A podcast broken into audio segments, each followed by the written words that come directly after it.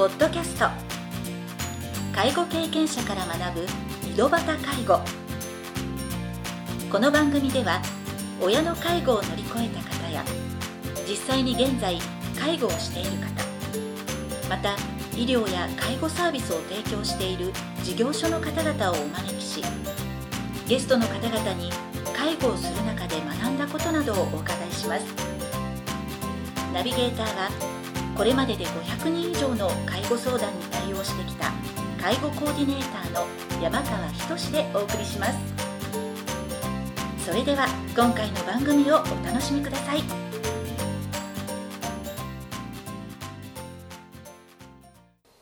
皆さんこんにちは。第81回目の井戸端介護を始めます。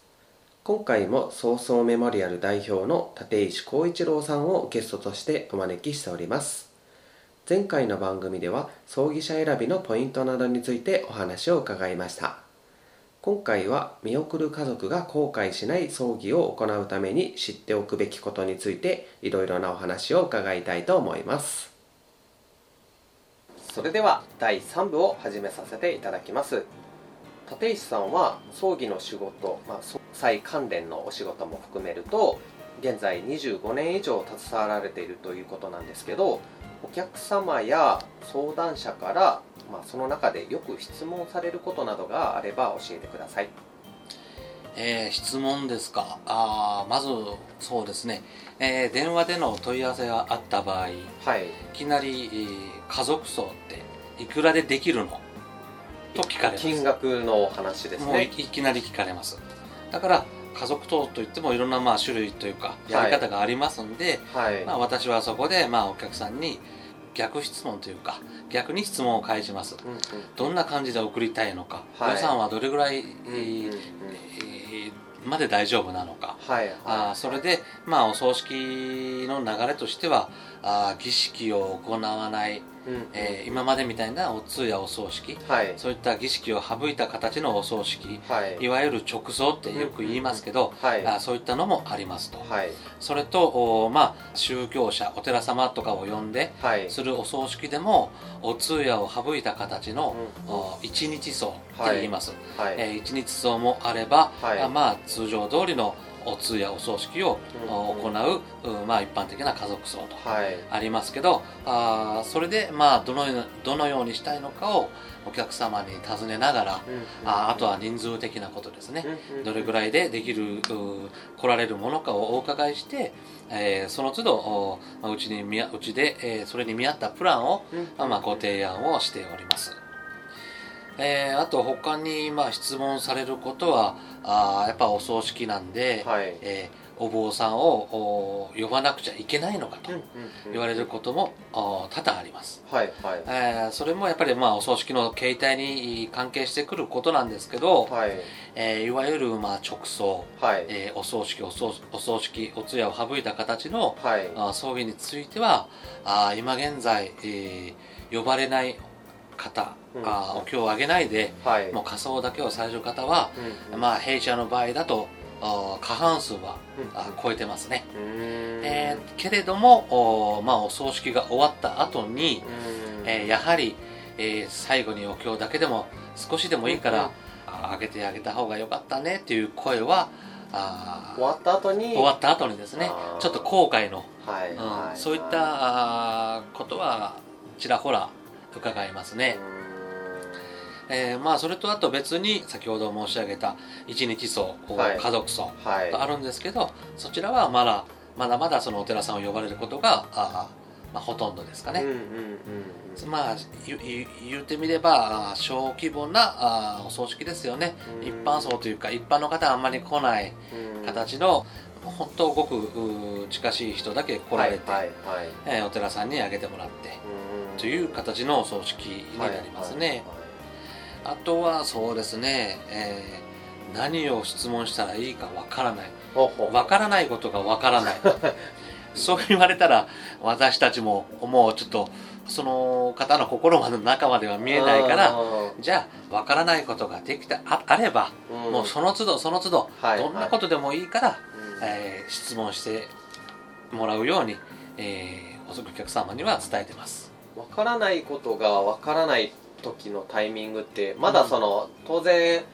もう目の前にその近しい方がお亡くなりになったとかじゃなくて、はい、なんか葬儀のことも準備しないといけないけど、うんうん。そうですね。とりあえず誰も質問する人とか、うん、調べ方とかもわからないから、うん、そうですね。うんなんかたまたま問い合わせてみたそうそうそうそう。それで、うん、そういうのも実際にあるんですか？結構ありますね。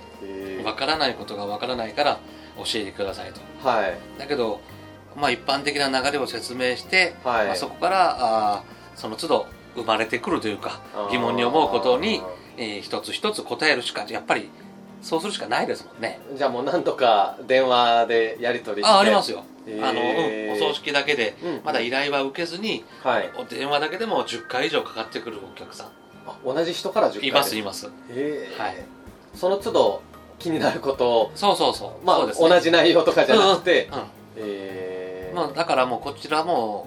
何度かけてもいいから、はい、納得いくように、えー、説明したいとは思ってますね。はい、うん。まあ、そういった意味ではねあの、うん、多分何度もかけてるっていうことは、うん、あのちゃんとあの自分が納得してくれる回答を立石さんが出してくれるからね、あの何度も電話されてると思うんですけど、最後は友達みたいになりますね。本当ですか、はい、もうなんか葬儀のことじゃなくてちょっとなんか気になったから電話したみたいな。そんな感じになりますね、えー、はい、あとその金額のことで、ね、はいはい、いろいろこう質問されるということだったんですけど、はい。なんかお話聞いてる限りでは、うんうん、もうあの、えー、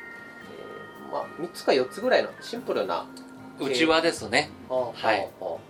あとはちょっとその参列される方の人数とかによって若干その上下するとか、はい、うんそうですね、えー、人数はもう増えてもプ,、あのプランを決めてもらえばもう一律っていう形で。ですね、はい、はいはい。費用が変わってくるとしたら例えば返礼品を用意した場合、その数によって若干の葬儀代金が変わってきますんで、それぐらいじゃないですかね。うちはもう本当追加料金一切かかりませんっていうのが売りですから、で本当に大丈夫なのって聞かれるけど、大丈夫です100%私を信用してくださいとい。う感じで。答えてます。その追加料金は発生しませんとか、うん。うんはい、本当にその金額で大丈夫なのって言われるっていうことは、はい、やっぱりなんかその気持ちの中で追加料金がかかるんじゃないのかって思ってる人が多いんですかね、いや多いですね本当ですほとんどの方が思ってるんじゃないですか？あ、えー、やっぱりお葬式といえば100万円かかったとか、はい、あるいはそれ以上かかったとか言われますんで、はい、えー、そんな中で、まあ、うちのプランを見てもらったら分かるように、はい、うちはもうなるべくお客さんに負担をかけないような安価なプランでしてますんで、はい、そこで本当にできるのってやっぱりやっぱり疑いはあるんでしょうね。なんか想像以上に良心的な価格になると、うん、反対に 不安になるのかもしれないですね。頼むまで、まあ、あと実際に終わるまでは。そうでしょうね、うん、まあこの業界のニトリを目指してるじゃないですけど、はいはいはい、お値段以上ですよね、はい、だけどやっぱりそれをあの今までずっとそれを繰り返してきたことによってお客さんがお客様を呼んでくれる。そんな感じになってますお客さんがお客さんを呼んでくれるっていうことで、はい、まあ、第1部でもですね、はいはい、立石さんはその葬儀社にお勤めの時に、はい、評価される別の営業の方が提示するような金額がなかなかもう遠慮して提示できなかったけど最終的にはリピーターっていうか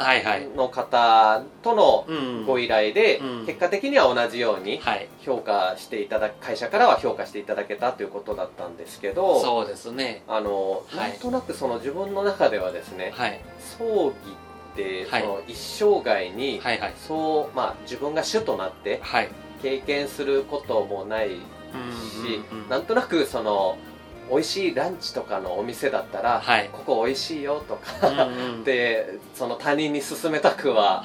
なったりすることは普通にイメージできるんですけど、はい、葬儀ってねやっぱり先ほど言ったように何度も経験することもないし、はい、なんとなくイメージとしては他人に勧めるような ことでものような気がしないんですけどなぜこう立石さんとこリピーターのなんでですかね。うん。まあ常に常にというかまあ当たり前のことですけど、はい、まあどのお客さんにかかわらず、まあ、全力投球して、まあ、コミュニケーションを取ることが多いとか、まああのね、お葬儀屋ですけど、はい、えー、葬儀の途中で時間が空いた時は世間話してますからね、はいはい、そういったものでやっぱりいろんなことをニーズを聞きながらあそれに応えていけるように、えー、そしたらやっぱり、まあ、今のような感じにお客様が宣伝してくれるようなありがたい状況になりました。もうそれはもうねあの、はい、2012年から始めて、はい、もう長年培った、はい、ね、あの対応した件数が今につながってるっていうことで、そうですね、まあ、先ほどあのキーワードの中で、あの世間話から、もうただ話してるだけじゃなくて あのやっぱりニーズを、うん、あの組み出すような質問を投げかけてる、まあ無意識かもしれないけど。無意識ですね。あ,、あそこで話を聞いた中で、うん、あこういう考えをお持ちだから、うん、なんかだけ毎回葬儀の中でちょっと変化があったりするということですよねお客さんに合わせて、はいはい、うん、でも結局なんですかねお客様とそのお店のスタッフじゃなく終わってみたら、はい、なんか昔から知ってたみたいな友達みたいな感覚になってますね。はいはい。そういうことが。親戚じゃないけど。いや本当に、うん、そんな感じで言われることもあります。はいはい、はい、まあ嬉しいことですよね。なんかね今結構頻繁に更新されてる、まあ、名馬ブログもたくさん読者の方がおられますし、そうですね。ブログを読んでうちを選んでいただいたお客さんもいるし、はい。はい、えー、ちょっと前にちょっとねブログ大体常に毎日のように更新してるんですけど、はい、日にちが空けば、はい、その読者のね、電話番号とかも書いてますし、はい、えー、一度お葬式をしたお客さんが結構見られてて、はい、なんでこんなに空いてるの、はあ、具合でも悪いの？何かあったの？って電話までかかってきたり。終わった後にですか、ね、終わった後のお客さんがずっとそのブログを見てて、はいはい、その更新が途絶えた時に、何かあったの？だって見る必要ないじゃないですかだってブログそうそうそう。それでも見てもらってて。はい、そういうのがもう何度もありましたね。へえそういった意味ではこう人としてその、ね、はい、あのちゃんとその仕事でお付き合いしてるっていうだけではなくてですね。そうですね。ちゃんと、まあ、人間関係もしっかり構築されてるからだと、はい、そうですね、そう、うん、そう思いたいですね。はい。まあそんな立石さんの,、あの会社もですね、はい、もう今毎日というかですね、はい、対応しきれなくなる時にはですね、はい、ぐらいの、ね、ご依頼もあるということだ、なんですけど、はいはい、最後に今後の立石さんの目標などがあれば教えてください、目標ですか？そうですね、えー、他の葬儀社のようにどんどん店舗を増やしてというそういうのは全く考えてないですね。それより今来てくれるお客様をしっかりと大事にしながら、はい、でまあこれは私の夢なんですけど、はい、例えば同じここは北九州市の八幡地区ってとこなんですけど、はい、全然私が知らないところの奥様連中の井戸端会議で、はい、えー、ちょっと聞いてよ。うちのおじいちゃんがちょっともう病気であんまり長くないんだけど、うん、どっかいい葬儀社知らないって話が出た時に、うん、あそれやったらあの甲ヶ崎にある、あの立石さん、はい、あのタヌキみたいに丸々太った人がおるところに お願いしたらいいんじゃない？立石さんって誰？ってそんな感じで私が知らないところでも、はい、まあ、僕の名前が出るように、はい、えー、まあ、そんな感じになれるようにですね、はい、まあ、地道に今頑張っていきたいなと思ってますね。はい、ありがとうございます。先ほど、あのね立石さんの、まあ、アメーバブログの話もさせていただいたんですけど、はい、立石さんの日常的なご様子もアメーバブログでですね、はい、あの確認することができますので、はい、また番組の方でも、あの URL をご紹介したいと思います。はい。よろしくお願いします。はい。なおあの地域は限定されるのですが、どうしてもね葬儀ってなるとですねこの番組を聞いて、立石さんに葬儀をお願いしたいと思われた方はアメーバブログとかにも電話番号とかが書かれてあるということなんですけど、はい、基本的には電話で申し込むっていう形が多いんでしょうか？そうですね。電話をまずかけてもらって、はい。えーまあ、フリーダイヤルとかもありますのでね、はい。まあ、ホームページもあるしアメーバブログのところもありますので、はい。えー、そこにはもうメールの送信ファームもあるし、はい。まあ、フリーダイヤルも書いてますので、はい、そちらからお問い合わせいただいたらいいかなと思います。はい、はい、じゃあその連絡方法が確認できる、はい、えー、ホームページとかのアドレスも、はい、あの番組の方でご紹介したいと思います、よろしくお願いします、ご案内ありがとうございます。はい。この度はお忙しい中全3回にわたってインタビューにご協力いただき本当にありがとうございました。ありがとうございました。今回は立石さんのインタビュー第3部をお届けしました次回もまた新たなゲストをお招きして介護や医療などについていろいろなお話を伺いたいと思います。それでは次回の配信をお楽しみに。今回の番組はいかがでしたか？この番組ではリスナーの皆様からのご質問なども受け付けております。メールアドレスはひとしの h 小文字で h. 山川19アットマーク gmail.com h. 山川19アットマーク gmail.com ですそれでは次回の配信をお楽しみに